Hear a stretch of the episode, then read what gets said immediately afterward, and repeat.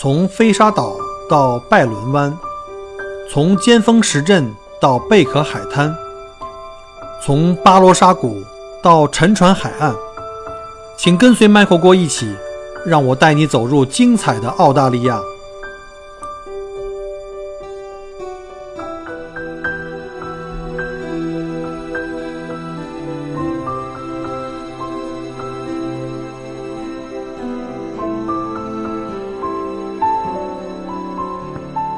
各位亲爱的听友们，大家好啊！欢迎再次收听麦克郭聊澳洲。今天呢是二零一九年的十月十七号，现在是墨尔本时间五点四十八分啊。现在大家都知道哈，我们从十月第一个周天啊周日开始呢，我们就已经进入到澳洲，已经进入到这个夏令时。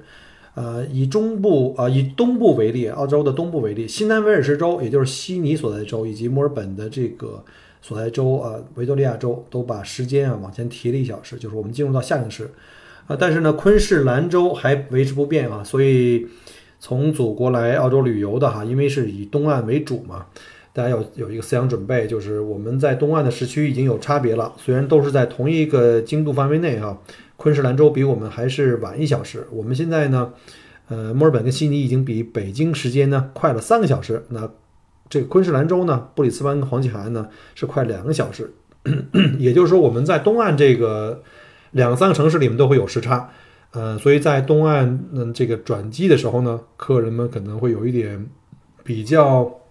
晕啊，有点蒙圈了啊，所以呢今天呢利用这节目呢最开始呢先给大家提个醒，好了，呃补充一下就是首先来祝贺啊各位国庆节快乐啊，这个这个来的有点晚，都已经。十七号了，都已经过去了国庆节，呃，因为什么呢？因为这国庆节啊，就一个字儿啊，忒忙了，太忙了啊，这是仨字儿了啊。因为在国庆那段时间的节目啊，都是提前是录播的啊，大家都理解哈。因为那段时间太忙，像我们的一般高峰期啊，没办法每星期五提前一两天，每星期五的节目就要提前录出来。我一般都是，如果这星期有的时间。丰富一点呢，充裕一点的话呢，我就会尽可能提前录一两期节目。那尤其是呃，举前面的例子哈，之前请那个一姐啊帮我们做了三期节目，然后呢，很多的听友呢在听完第一期节目以后，立马给我回复啊，说你这录音效果太差了，你这个啊这个声音太小了，这一姐的声音完全就超过了你，你这个声音听不见，太费劲了，这个声压差别很大。后来呢，第二期播放了以后，更多人给我回，你怎么不？怎么知错不改呢？啊，你这人怎么这样呢？说实话哈，都是录播啊，这两期甚至是第三期啊，你们能听见的第三期，我们都是同一天录的啊，这个大家都理解吧？就跟你们看这个春节联欢晚会啊，不要琢磨这是人家在三十那天就给你现场演的，都是提前录播好的，所以呢，第一天录的时候就出的问题就一直会有。啊，直到我们后来发现这问题已经没办法改了，因为不可能把这一姐再拉回来，咣叽又录俩小时。毕竟这东西大家都是义务的哈，一姐帮忙也没有工资啊。这个一姐回家都还一直很郁闷，说为什么没吃到大包子？这就扯远了啊。然后呢，再感谢利用这机会感谢一下各位听友的信任跟支持啊，这个。整个这国庆节，我看了一下，基本上哈百分之七八十都是我的听友的团，嗯，反正谢谢各位的这个信任和支持，呃，其中有这个石女士的亲友团啊，然后以及这个呃武小姐啊，武小姐率领的这个中港旅游界的各位领导啊，非常感谢各位这个对小郭的信任啊，嗯，这几天照顾如有不周啊，请大家海涵啊海涵，然后祝各位的业务。继续这个升那个蒸蒸日上吧，然后蒸蒸日上。呃，现在香港的环境呢也比较复杂啊，希望你们的业务也能尽快恢复起来。然后呢，还有就是孙教授啊，孙教授得特别提一下，孙教授很很潇洒啊，这个是退休的一个画家啊，这个曾经是中央美院的这个硕士生啊毕业，然后做了这个画院的这个副院长，很厉害。一个人呢环游世界了，已经基本上。这次是第二次来澳大利亚，然后呢，从澳洲结束之后呢，又要去斐济啊。现在应该是从斐济又去了新西兰吧？是不是应该到新西兰了？你啊，一定要注意安全。然后呢，这个孙教授特别喜欢大自然啊。这是我又一个一个人的一个客户的团啊，我带着这一位客人啊，游大洋路三日游啊，希望能够给您带来一个美好的假期。呃，还有呢，就是刚刚这个送走的这个海兰娜啊，这个李美女，还有这个 Daisy 他们的亲友团啊，你们应该还在墨尔本吧？明天十八号应该登机啊，去悉尼了。然后祝你们在东岸其他城市的这个行程呢顺利啊，祝你们玩的开心，非常感谢大家。然后呢，顺便也给小郭的这个后面的这些团的客人呢，呃，也做一个通知吧，算啊，因为春节已经不不太远了啊。啊，大家可能会说，现在不是才十月中吗？怎么就不太远了呢？没错哈，还剩三个月。呃，我查了一下，我一八年的春节的这个包团呢，基本上在一七年的这个十一月底全部都订满了。所以呢，大家 如果有想，不好意思啊，这两天带团那个讲话太多。如果有想在春节期间啊，就这个二零二零年这个春节期间想这个，呃。包小郭的这个指定我来亲自带的哈，那要麻烦大家抓紧一点的这个时间。现在我手里有三到四个团，就是在啊紧锣密鼓的在沟通跟落实具体行程的这个过程。基本上这春节已经七七八八了。我说指的春节就是基本上在呃。呃，一月底的这个二十号以后，一直到二月的，就是我们的农历的十五吧，从三十前一周一直到农历的十五，这就开始大家伙儿有前后错假期开始出来玩了。所以呢，如果大家要想来约我亲自带团的话呢，毕竟就一个人，所以呢，春节就这么几天啊，所以呢，大家要尽量抓紧。我们以这个已经交定金的客人，可能我现在询价的发了行程推荐的大概有七八家。呃，我们最后还是以定金为准吧。就是如果您确实晚了，或者是跟别人时间有冲突了，那我也是非常不好意思啊。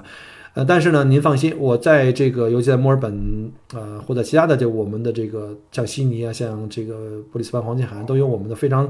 非常非常靠谱的这个我的搭档同行，都已经合作很多年。然后呢，就算在墨尔本的话，我不能亲自带您啊，我也会推荐我在墨尔本的搭档啊，非常棒的搭档啊，嗯，这个。人帅啊，都是特别帅，然后都特善于聊天，然后也都会拍拍这个摄影啊、照片的，都放心吧。啊，你们要是如果无所谓说一定小郭带的话，到时候我来帮你们安排其他的这个私导。哦，对，还有一个要特别感谢一下这个一个热心听友李先生。今天你们听到这期节目呢，实际上是我。第一次啊，又又重新不叫第一次换设备哈，我又重新一次升级了啊，升级了。为什么呢？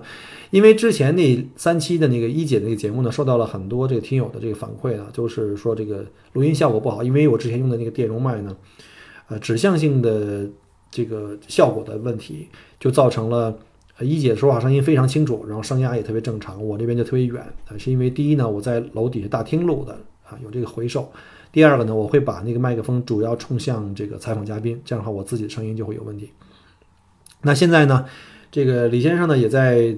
这个线下曾经跟我聊哈，建议我用多个麦克风啊，或者怎么怎么样啊。这当时我就在考虑这个问题，结果呢，他呢就把他自己的一个心爱的一个一个采访机啊，就送给了我。然后呢，正好他的孩子在墨尔本在读书，然后呢专门坐飞机来墨尔本帮我带过来。这个新设备今天开始第一次使用啊，我还在慢慢的磨合中，大家可以听一下效果，呃，非常小巧，非常便捷，然后音质和指指向性都很好啊，主要是非常方便我将来出门去做采访。再次感谢我们这个李先生，不好意思啊，然后送给我这么好的设备啊，无以为报啊，只能今后呢多出节目，然后出好节目，然后呢。这个还有呢，就是 再次感谢，呃，曾经跟我一起做过节目的这些嘉宾，以及正在约啊，有好多嘉宾已经跟我打电话在约了，我们互相在凑时间。然后呢，这个参与我参与过和正在参与的这个各界访谈嘉宾啊，没有你们的友情出演，我也没有这么好的这个啊这个听友的反馈啊，这个名单太长了，我就不再一一的讲了。大家想看看是哪些嘉宾啊，大家可以慢慢听我的节目就可以知道了。那好了，我们言归正传啊，今天我们讲点什么呢？呃，之前呢，很多听友都非常关心啊，这个在澳洲养老的问题，都说在澳洲的福利啊非常好，非常非常适合养老。那么在澳洲到底呃养老是什么样子的？所以呢，今天啊，Michael 就来和大家聊一聊澳洲的养老啊。我先喝口水啊。怎么样？这喝水是假啊，主要是让你们听一下这个录音的这个清晰度啊，能把我喝水的声音全录下来啊。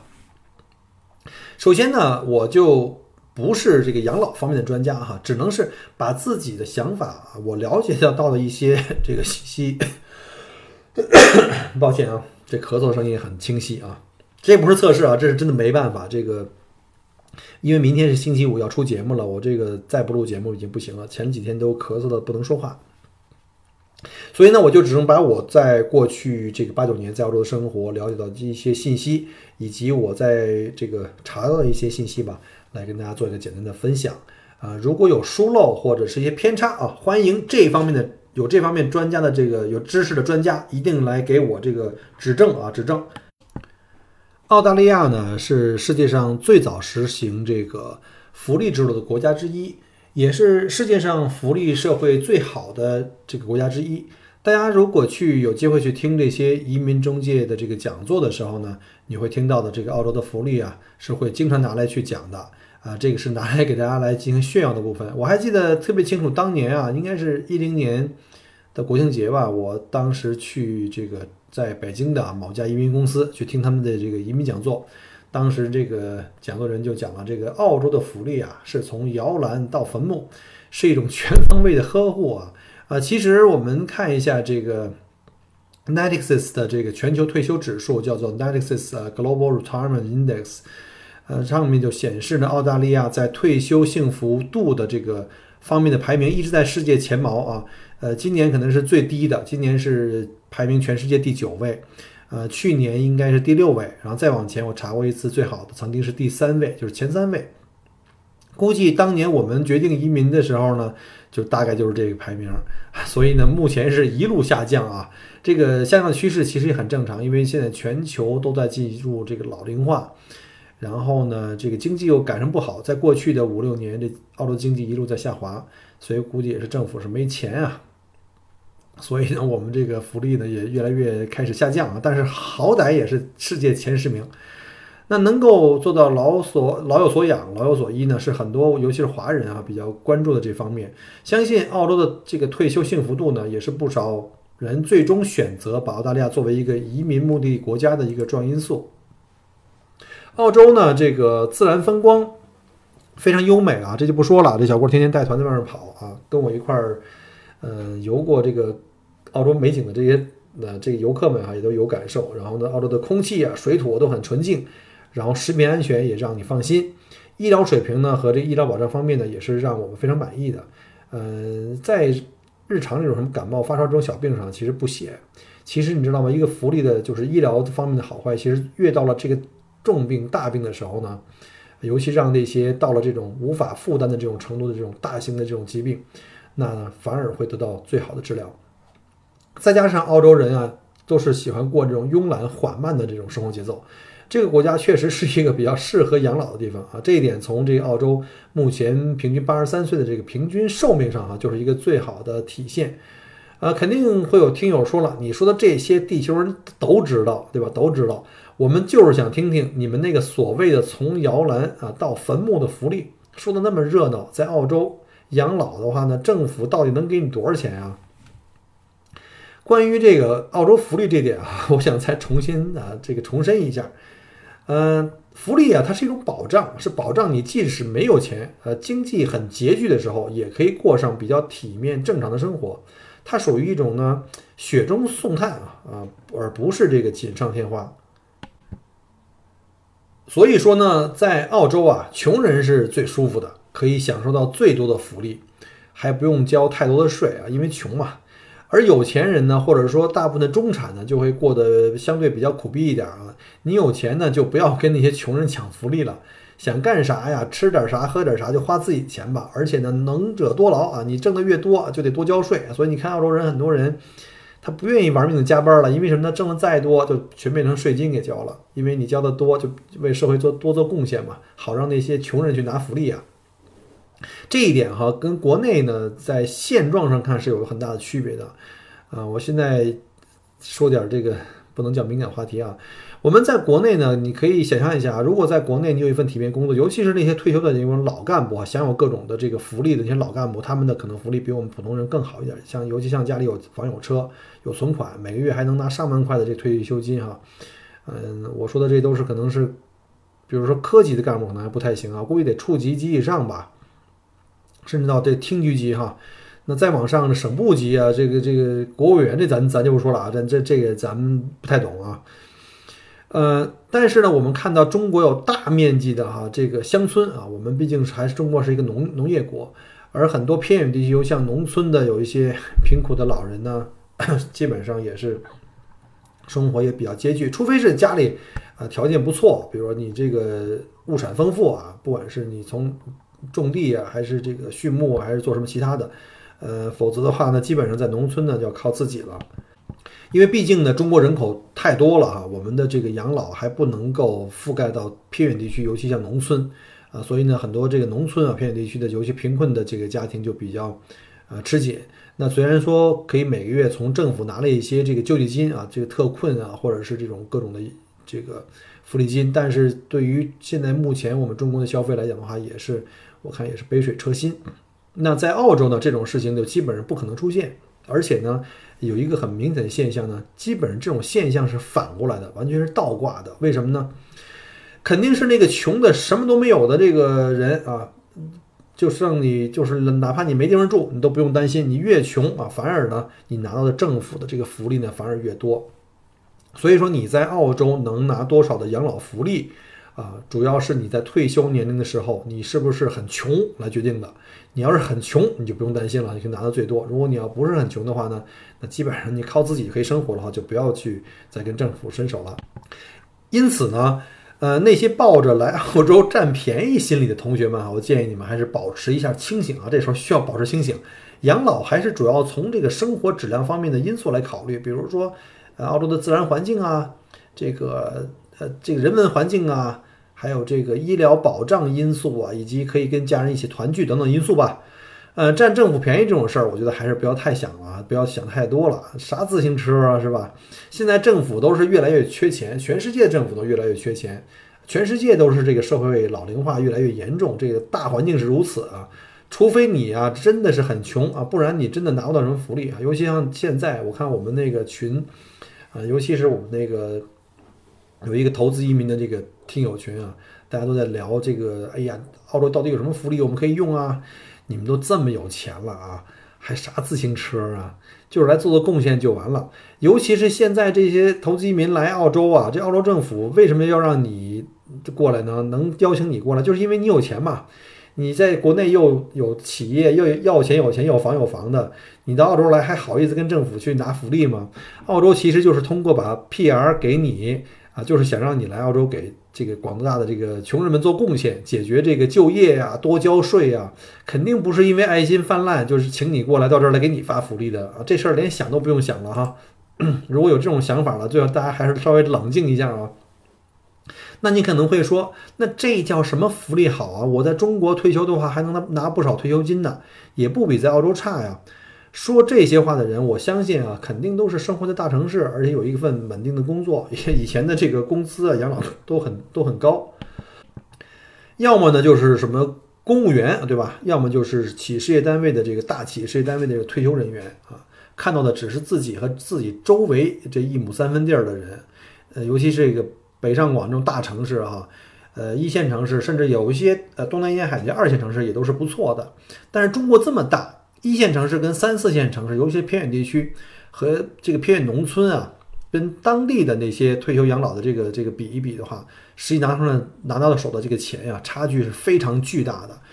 全球各个国家政府的财力都很有限，搞这种大平均肯定不现实。尤其在中国啊，大家可以知道，我们有十四亿多人口呢，那么就存在一个如何分配的问题。我觉得有钱的人已经可以各自安好了。让那个比较穷困的人啊，在有限的福利供给中，也可以过上比较有保障的正常生活。我觉得这个就应该是叫好的福利政策啊，呃，总比这个有钱的还多拿多占啊，这个没钱的只能这个听天由命来的更公平一些，对吧？你说这个，我说的同同意我说的说法吧？现在呢，国内的退休老人拿的这个退休金是怎么来的呢？我们算一下哈。是在你目前还有工作能力没退休的时候，每月由你自己还有你的工作单位按你的工资的比例缴纳一定的钱作为养老保险。你自己交工资的比例百分之八到你账户，呃，单位呢交工资比例的百分之二十，进入到了这个社会统筹啊，这个雇主的负担 还是挺重的啊。然后交满十五年以后呢，在退休的时候就可以有退休金领了。现在的年轻人啊，工作来缴纳养老保险呢，其实是用来给现在的老年已经退休的老年人来发养老金。那等现在的年轻人再退休了的话，就由他们后面的年轻人呢，就是不停的工作交钱，呃，交这个税来这个。缴纳这个养老金来养现在的这些正在工作的人。那不过现在中国也是面临一个老龄化越来越严重的问题，所以你看我们现在政策发生变化了哈。以前七零年代人口高峰期，像我是七零年十一月的生日嘛，十一月十七号啊，还有一个月生日了啊，整整一个月，太好了。从八零年代开始呢，中国就开始进入到这个计划生育了啊。现在的话，因为七零年代的像七零年代到我这个年龄已经快五十岁了。那逐渐就开始要走入到这个退休领养老金的这个呃年龄，而且到了这个九零后以后，发现这个即便现在我生育政策已经放开啊，允许你生二胎，但是好像目前的年轻人，我看很多是不愿意生孩子哈，宁愿做丁克。所以呢，这个养老金的制度啊，可能在未来相当长的一段时间内，在很难这个继续下去。呃，不过这个老龄化问题呢和养老问题在全世界都是个难题，咱们就不多说了。好了，咱们还是回来再重新说一下这澳洲的养老吧。我们华人移民来到澳洲啊，嗯，退休以后需要这个养老金啊。其实呢，我们领养老金分成了两部分人啊，一部分人什么呢？就像我们这样年轻一点来澳洲的，像技术移民呢，还有像我们这种呃还没到退休年龄来的，我是四十岁来的嘛。呃，这些投资移民，我们会在澳洲还会工作相当长的一段时间啊，然后直到干不动了，到了退休年龄啊，这种去领退休金。那像这类人呢，他们的退休金是分两部分的，第一部分叫什么叫养老基金啊，就叫做我们简称叫 Super，呃，全称叫做 Superannuation 啊。无论你是全职工作、兼职的，还是一份临时工的这个工作，你的雇主呢都要按照你工资啊，目前是百分之九点五的标准呢，向你的养老金账户为你缴纳养老金。呃，这是依照职业养老金保障的这个制度哈，称为这个法律叫做 SG。然后呢，你所享有的权利啊。再到了二零二五年，这一缴纳比例啊将会上升到百分之十二，也就是你的工资的百分之十二由雇主帮你交养老金啊。即使像我们这种当年的幺六三啊，还有现在幺八八这种自雇的人群，只要你开了个生意啊，开了个店也好，开了生意也好，你作为自雇啊，你要给自己发工资，你那同时你也要按照这个比例呢，来给自己缴纳养老金到你的这个呃 super 账户，就是你养老金账户啊，这一部分就是叫做。啊，养老的这个呃基金啊，嗯，这个钱呢，到了退休的时候才可以拿出来用啊，等于是你给自己存的养老的钱啊。如果你的 super 存的不够多，那到时候达不到正常的标准呢，怎么办呢？比如说到那时候，我知道我领的钱太少了，不够我生活啊，这个时候呢，就可以领澳大利亚的真正的这个叫老年金啊。跟前面的上面讲那个养老金的又不太一样，这个叫这个叫老年金，叫 age pension 啊，这种这就叫福利了啊。刚才养老金是你的雇主或者你自己啊给自己存的啊，这个部分呢就是政府根据你的退休以后的生活呃水准或者你的收入标准来给你发的福利，叫 age pension。这笔钱相当于是政府的补助了，呃，其收入主要来自于纳税人的钱。呃，想领纳税人的钱呢，必须要达到一定条件，比如像年龄得够啊，对吧？然后收入和财产评估得得够穷啊，对吧？你得证明你够穷才能领这部分钱，否则的话就没戏了。反正我自己呢是非常呃理性的分析下我自己啊，我估计就自己拿一个 super 就很不错了，自己能攒多少钱自己花多少钱，估计我混不到拿到 age pension 那个那个地步啊，除非我从现在开始什么都不干，天天这个花天酒地，把自己的所有的房产存款全都。花干净了，到那时候变成穷人啊！但是那就不是穷人了，那那就是神经病了啊！刚刚说的呢，还有第二部分人，就是像我们家这种老人，就是因为我的这个爱人的父母呢，就是因为他是独生子女嘛，所以我们当时来澳洲的话，也要把他父母带过来。呃，好去赡养老人。那像这种来澳洲团聚的老人呢，是通过父母移民来到澳洲的。那他们在澳洲工作的就没有工作过，他们来的时候已经到退休年龄或者接近了，所以在澳洲从来没有收入。那呢，他们就没有在澳洲给自己缴纳过 super。你不管是自己还是你的雇主都没有吧，所以你没有这个这部分收入。那么这些老人如果足够穷的话啊。就是你要提供相应的证明啊！你怎么证明自己穷啊？你过来以后，你就说你国内还有退休金，一年还还有十几二十万的，像那些干部们还有十几二十万，那你在国内的那些退休金也要拿出来证明的。然后呢，如果国内那些退休金呢，呃，满足了，比如在澳洲啊，在两万澳币以内的收入，那在这边呢是这个。啊，不用，第一是不用交税啊，第二的话要评估一下你这个够不够生活费啊。如果要比较低啊，就有有可能给你。如果你在国内的那个退休金费很高了已经，那这个在澳洲已经可以轻松的生活，那估计就不会有这个 age pension 了。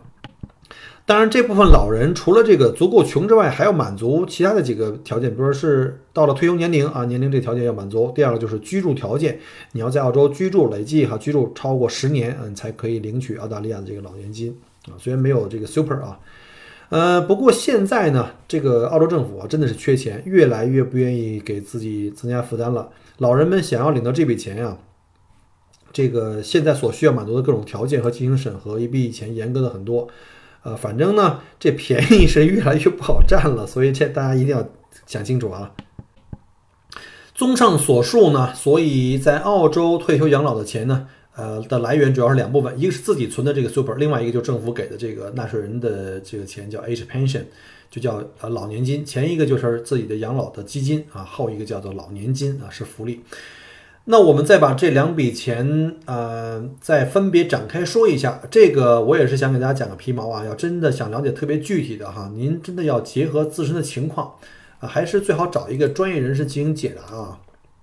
啊，我们先来说说这个 super 哈。Super 呢，就是这个雇主向雇员呃提供的这个退休的这个公积金啊。呃，Michael 以前做 Subway 小老板哈，大家都知道吧？我刚来澳洲是投资移民啊，当时呢，我们雇了好多员工，大概最高最高的时候高峰期十个人。呃，现在经济不太好了，现在人少了。每个季度都要给员工交这个 Super，就是按照他的工资啊，因为这边都是周薪啊，周薪我们的财务呢就会帮我们去核算他们的工时啊，然后交的这个。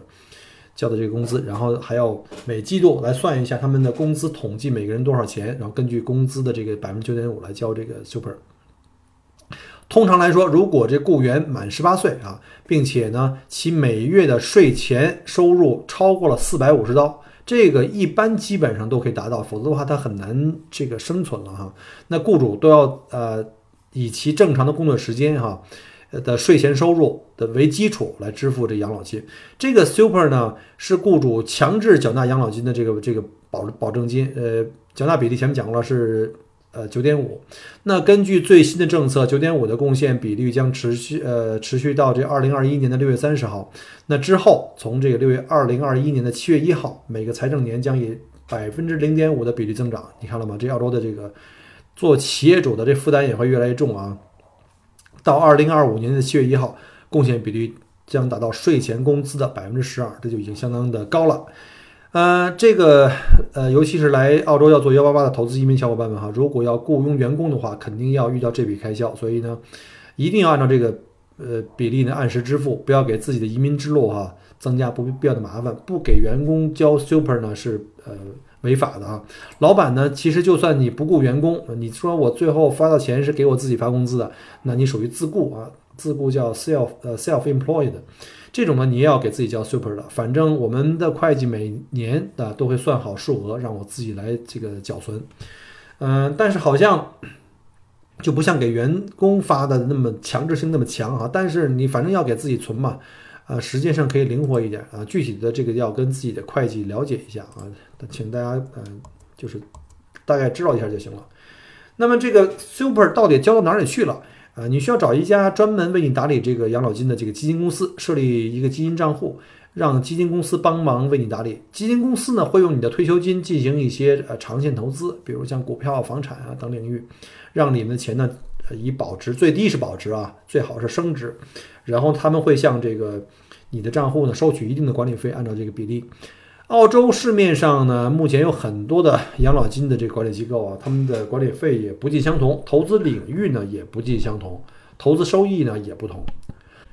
那么至于选择哪家好啊，这个挖掘机技术哪家强啊？其实 Michael 我也不是特别有发言权，因为我自己当时用的养老金呢，反正我就是每年看着是稍微挣了点钱，但交完管理费以后也没多少太多的收益，估计也就最多能。追上这个通货膨胀率，我觉得就 OK 了。话说，澳洲养老金这个行业，也是一直饱受批评啊，被指收钱多、办事儿少，然后那个并没有给我们这些交钱的人带来太多的这种红利，尤其是每年收取高额的这个管理费用。呃，每年这些养老金的管理机构从养老金账户持有人的这个呃收的这个费用啊，高达数十亿澳元。但是呢，却拿钱不办事儿，因为这个养老金的这个收益都特别低，在过去几年，这个数据显示，有的时候甚至是负的。所以有人调侃说，这养老金公司就像买彩票啊，没选中合适的养老金，只能自认倒霉。最近政府呢在提议啊，是不是给这些养老金搞个什么排名，然后呢排出表现最佳的前十名，这样大家就可以把这个有目标的时候可以选一选，可以对比一下。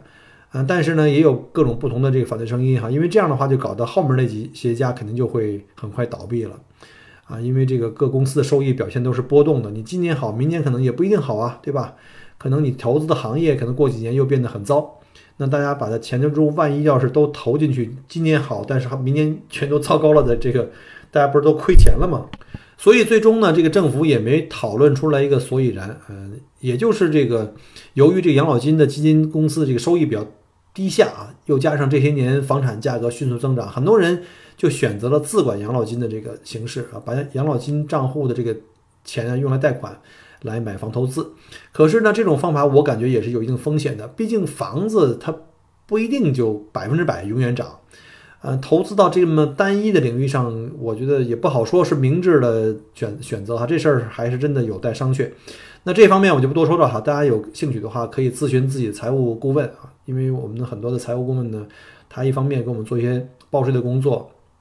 啊，同时也会给一些比较好的理财的一些建议哈，嗯，这个我就不多多说了。至于选什么样的养老金呃养老金的这个公司呢，呃，也希望能有专业人士能够出来给大家给分享一下啊，啊，但是作为个人来讲，我我觉得你最好不要。那个今天在这公司申请账户，明天要在另外一个公司申请账户，还是来长期的来看一下啊？因为每一家公司啊，开户都要收你的管理费。我们以前店里的小孩啊，就经常不注意这个，申请的多了，到了最后自己都忘了。所以最好就集中在一家，找一家还可以的公司，然后呢，这样的话也便于便于你自己管理。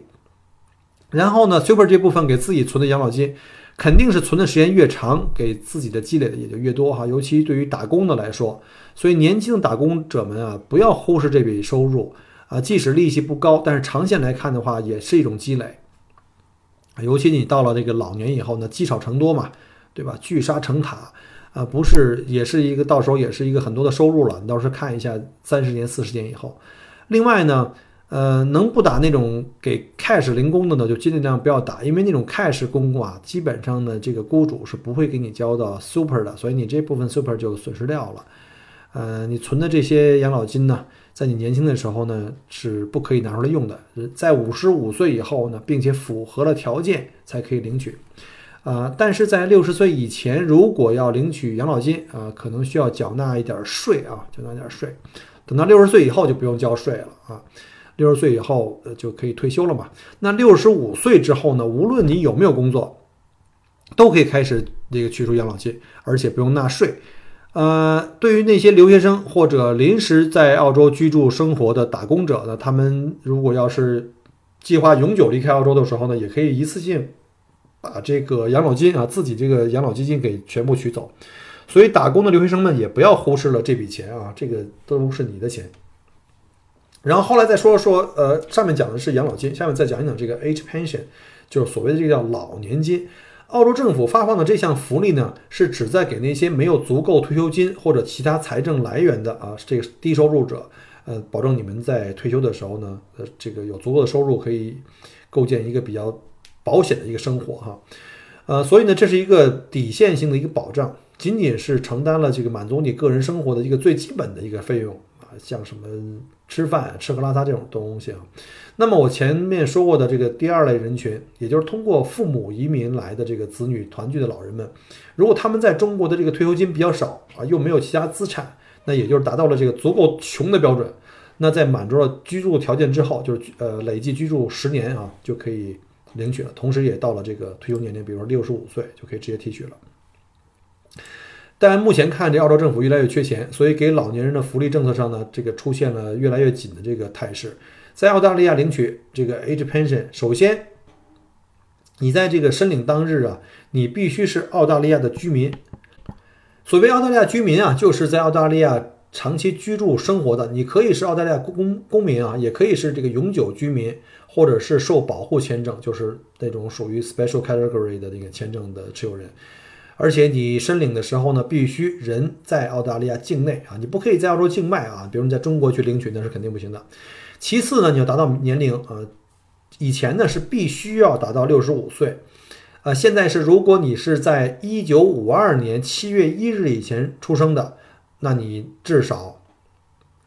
要满足六十五岁。那从二零一七年七月一日起，领取 H pension 的年龄呢，将每隔两年上调六个月，直到二零二三的七月一日。也就是说，如果您出生于一九五二年七月一日到一九五三年十二月三十一日。那你领取 age pension 的年龄呢，就是六十五岁，再多六个月，就是以后再等于再延长这个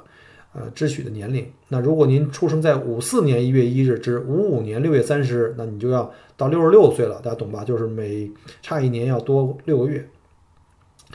那。以此类推，五五年的到五六年的，那就得到这个六十六岁六个月；那五七年的到这个以后呢，就变成了六十七岁。现在六十七岁的这个年龄啊，目前是上限啊。曾经讨论过是不是提高到七十岁，我觉得到七十岁太过分了，这就有点太过分了啊。这个但是最终没被通过，这还是对的，说明很多人还是挺理性的。这个我们的这个议员们，不过以后呢，是不是还会继续被要求提高，这就不好说了。平均。寿命在增加，全球的平均寿命，尤其像这个很多这个高寿命的国家，啊，政府的养老负担都在加重。真的没钱的时候，我估计到那时候也是不得已而为之了。除了年龄之外，还有一个很重要的因素，就是你要成为澳大利亚居民的时间至少要满十年啊，在这儿要居住十年。而且还有一个要注意的哈，不是您来到澳大利亚的时间算起，而是您成为。永居啊，永久居民的时间算起，累计在澳大利亚呢要待满十年才有资格申领这 H pension，啊。你比如你总共待了十五年，你你前面呢有五年是这个不是你前面有十年是普通身份，就是那种叫 TR 或者是其他的游客，后面五年是这个永居，这就是不够的，必须得是拿到永居以后的十年才能够领这个 H H pension。呃，之前有听说政府要准备推到十五年啊，不过现在看我那个 s e r l i n k 网站上目前写的还是十年，而且在这十年期间，你至少有五年是要在连续居住在澳大利亚哈，这个连续的两个字很重要哈。有的好多中国老人喜欢那个两边来回跑，这边住住那边住住啊，两两边调调剂着住啊，比如说澳洲的这个冬天就跑回中国去过夏天了。然后呢，澳洲的那个北京的冬天又跑到澳洲来住下夏天了，这种情况比较多。这时候呢，既收就算你累计这个住满了十年，你找不出一个连续的五年在澳洲居住的话，也是不能够申领的啊。所以你一定要做好提前的规划。我发现很多人在这个问题上没有搞清楚啊，这个要注意连续的五年的居住啊啊！但是你。要是跟我非得抬杠说，难道我这五年我就一天都不能离开呀？我不能回去探个亲啥的？这个您就真是抬杠了。没有严格到说你不能出去探个亲啊、旅游什么的。但建议哈，最好是不要超过两周啊。这这个要不然你真不好解释。你这下咣叽出去仨月回中国了不回来了，你跟人解释说我这个是去旅游了，这个我觉得有点长啊。我觉得两周为宜 啊，最好的最好还是自己去移民局网站上咨询一下。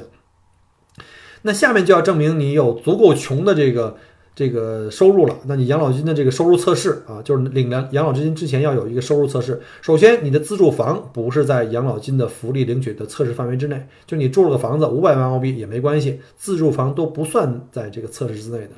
呃，即领养老金时啊，你不算自住房在内的其他所有的房产啊，如果你还有这个。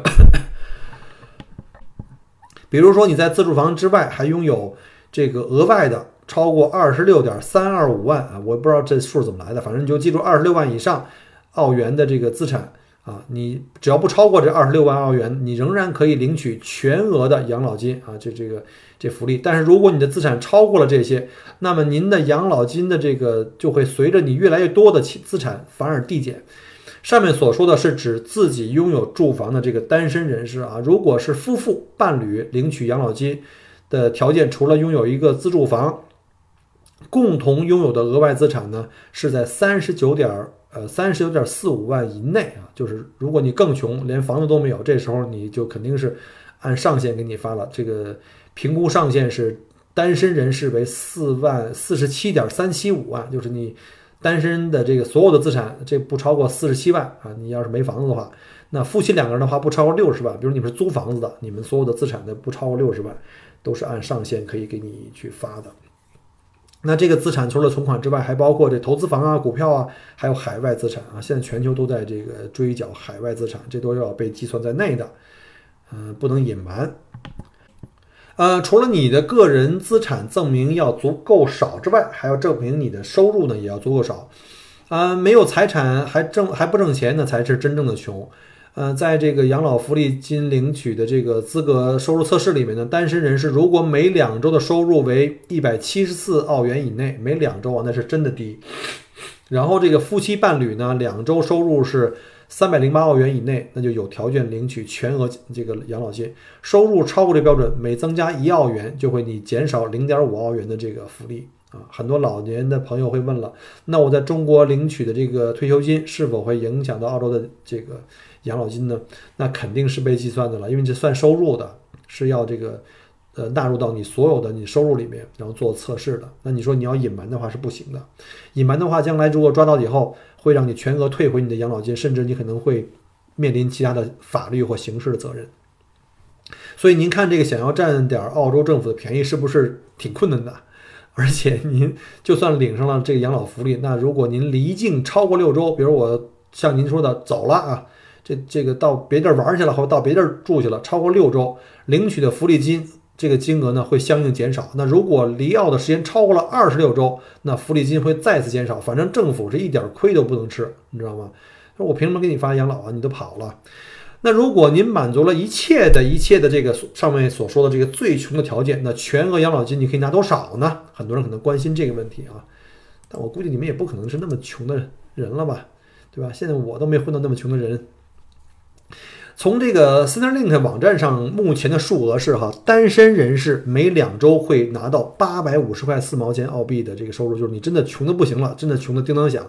甚至都得上街要饭了。每两周拿到八百五，那一个月呢大概是一千六一千七百澳币，那还是相当的不少的啊。那夫妻或伴侣两个人的话，每两周呢会拿到六百四十澳币啊，每两周，呃。每人啊，这是六百四十是每人，等于是两个人的每两周就变成一千二百八十二澳币。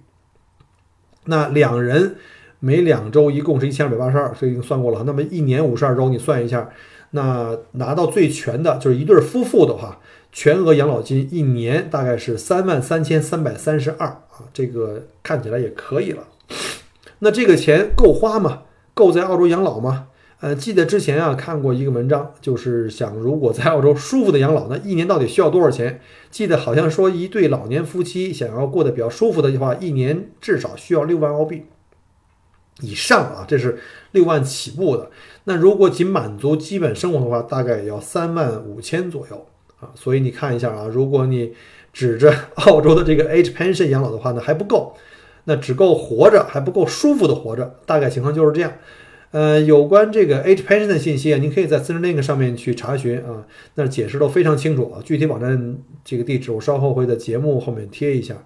呃，当然刚才也讲过了哈，我们在工作时期可能给自己存了一部分这个呃 Super 啊，所以呢，你拿到自己的 H pension 加 Super 的话呢，基本上也就够生活了。那如果你再 还有点收入，那就更好了。那也许您会说，那我英语不好的话怎么办？你也可以打这个 Centrelink 电话来咨询啊，他们有普通话服务，打进去以后你跟他讲中文就行了，跟他要中文服务，他们会会这个给你安排。但是这个电话是出了名的难打啊，因为政府这个这个电话服务的这个人员很少啊，每天排队等个一小时很正常啊。这个我曾经试过打过这个，等一等了四五十分钟，可能才有人理你。然后呢，再聊完了，一看一个半小时了，可能。所以一定要有耐心啊！最好那天打电话的时候啥也不干，早上吃完饭耐耐心心在那等着，一边听着这个电话的这播放的音乐，一边自己做饭吃吧。这个也算是这个澳洲的特色，这效率。好了，今天聊了这么多，大家也都看出来了，养老问题啊，在这个各个国家都是个大难题。随着老龄化的严重啊，都只会越来越难以为继，呃，要走下坡路。呃，以前常说这个繁衍繁衍生息啊，这个繁衍生息，到现在好，人类活得越来越长了，嗯，但不想繁衍了，年轻人都不愿意生孩子了，老龄化越来越严重啊。然后呢，全球各国各国家都开始降息，有的开始负利率。呃，这不是吗？澳洲前不久又降了这个降息到零点七五了，历史新低啊！这升息我看也没什么大指望了。这 Super 的收益呢，我估计就更难，呃，这个有保证了。所以呢，人不繁衍呢，钱不生息，这世界也真是越来越愁人了。那只能是指望自己了，趁自己还能干得动的年纪啊，就多挣点钱啊，多攒点钱啊，别搞得到那个像那个小沈阳说的，人还活着，钱没了。啊，各位听友啊，各位兄弟姐妹、大爷大妈，大家行行好啊！为了小郭将来养老的这个这个有还有这个可能给自己混碗饭吃啊，也都照顾多多照顾小郭的生意啊。毕竟我咱们作为一个旅游主播啊，咱们的主业还是要靠旅游搬砖来养家糊口的。然后您要是来澳洲旅游的话呢，啊，有钱的帮个钱忙，没钱的帮个人忙，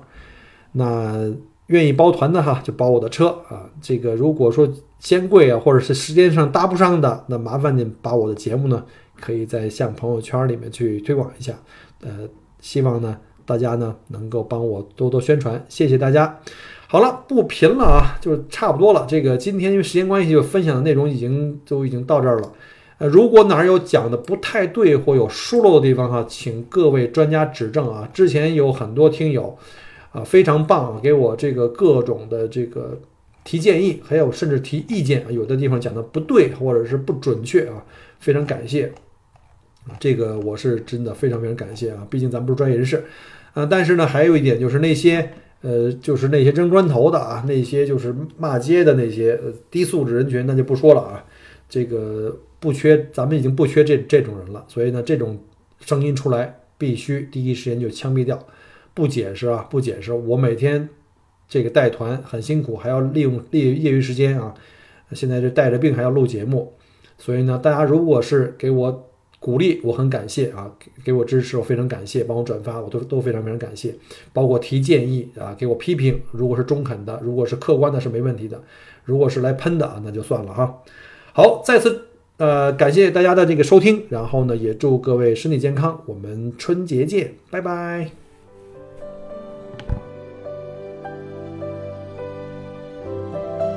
很荣幸您的收听和关注。如果您喜欢我的节目，请您把它转发分享给您的朋友们。同时，也欢迎您线下跟我留言互动。